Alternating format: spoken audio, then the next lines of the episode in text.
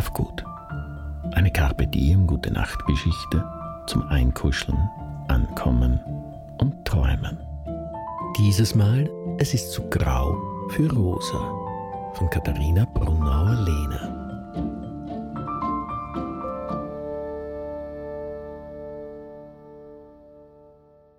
Es ist Nachmittag und Rosa verteilt 30 Knäuel Garn vor sich auf dem Boden. Sie beginnt zu häkeln. Eine große bunte Decke soll es werden. Als sie fertig ist, hängt sie die Häkeldecke aus dem Fenster, wie andere Leute Flaggen von Ländern hinaushängen. Sie ist zufrieden, aber dann denkt sie schon an den nächsten Schritt, das nächste Stück. Eine Skulptur aus Holz.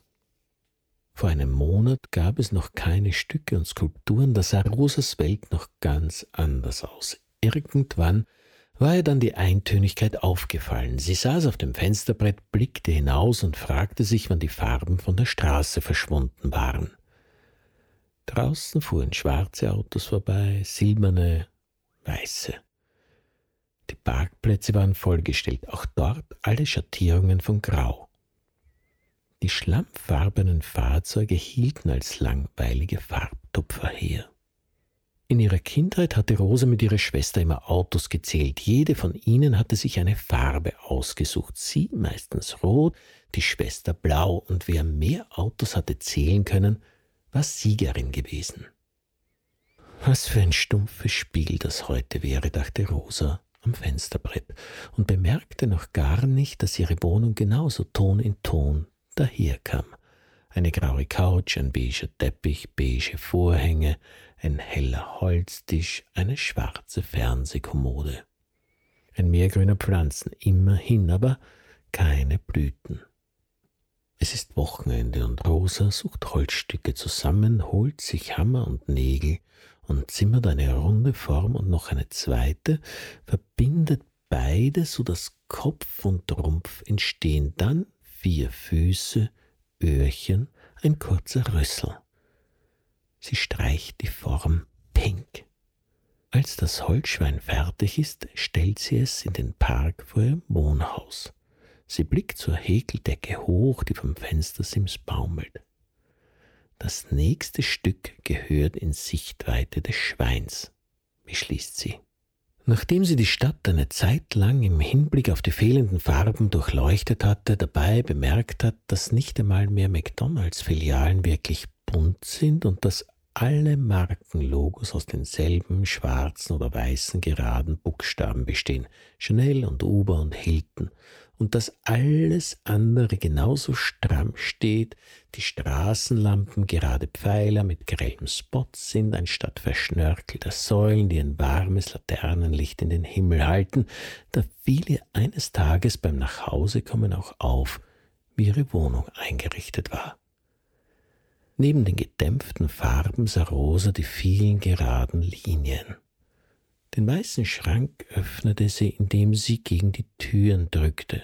Keine Griffe, keine Knöpfe. Im Schrank waren Bettwäsche und Handtücher ordentlich gestapelt, weiß auf weiß. Nur von ganz hinten lugten die alten Sachen hervor.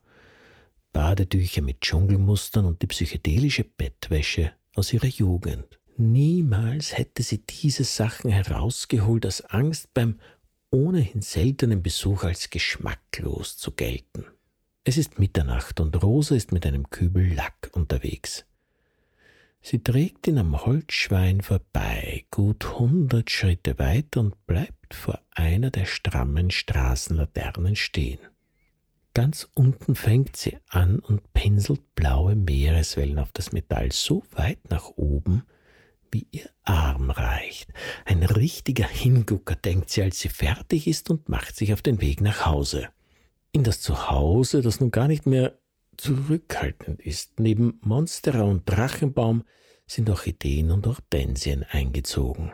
Tischwäsche für jeden Anlass findet sich in der Küchenkommode. Türen und Türrahmen strahlen in Gelb.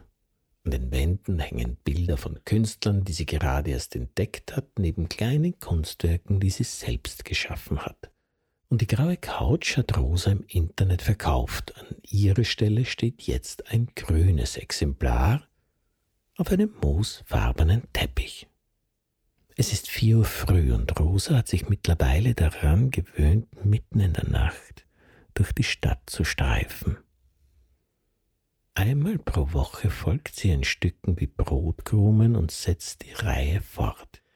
Häkeldecke, Holzschwein, Meereswellenlaterne, Regenbogensteine am Kinderspielplatz mit glänzenden Stickern beklebter Baustellenzaun, Blumenbeet in der Asphaltlücke.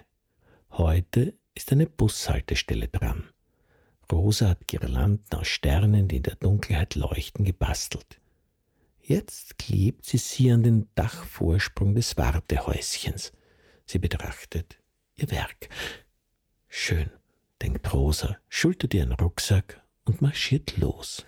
Als sie den Park durchquert und auf ihren Wohnblock zugeht, sieht sie, dass sich während ihres Streifzugs etwas verändert hat.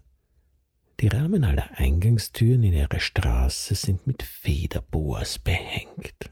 Rosa streicht über die bunten Federn und murmelt Endlich.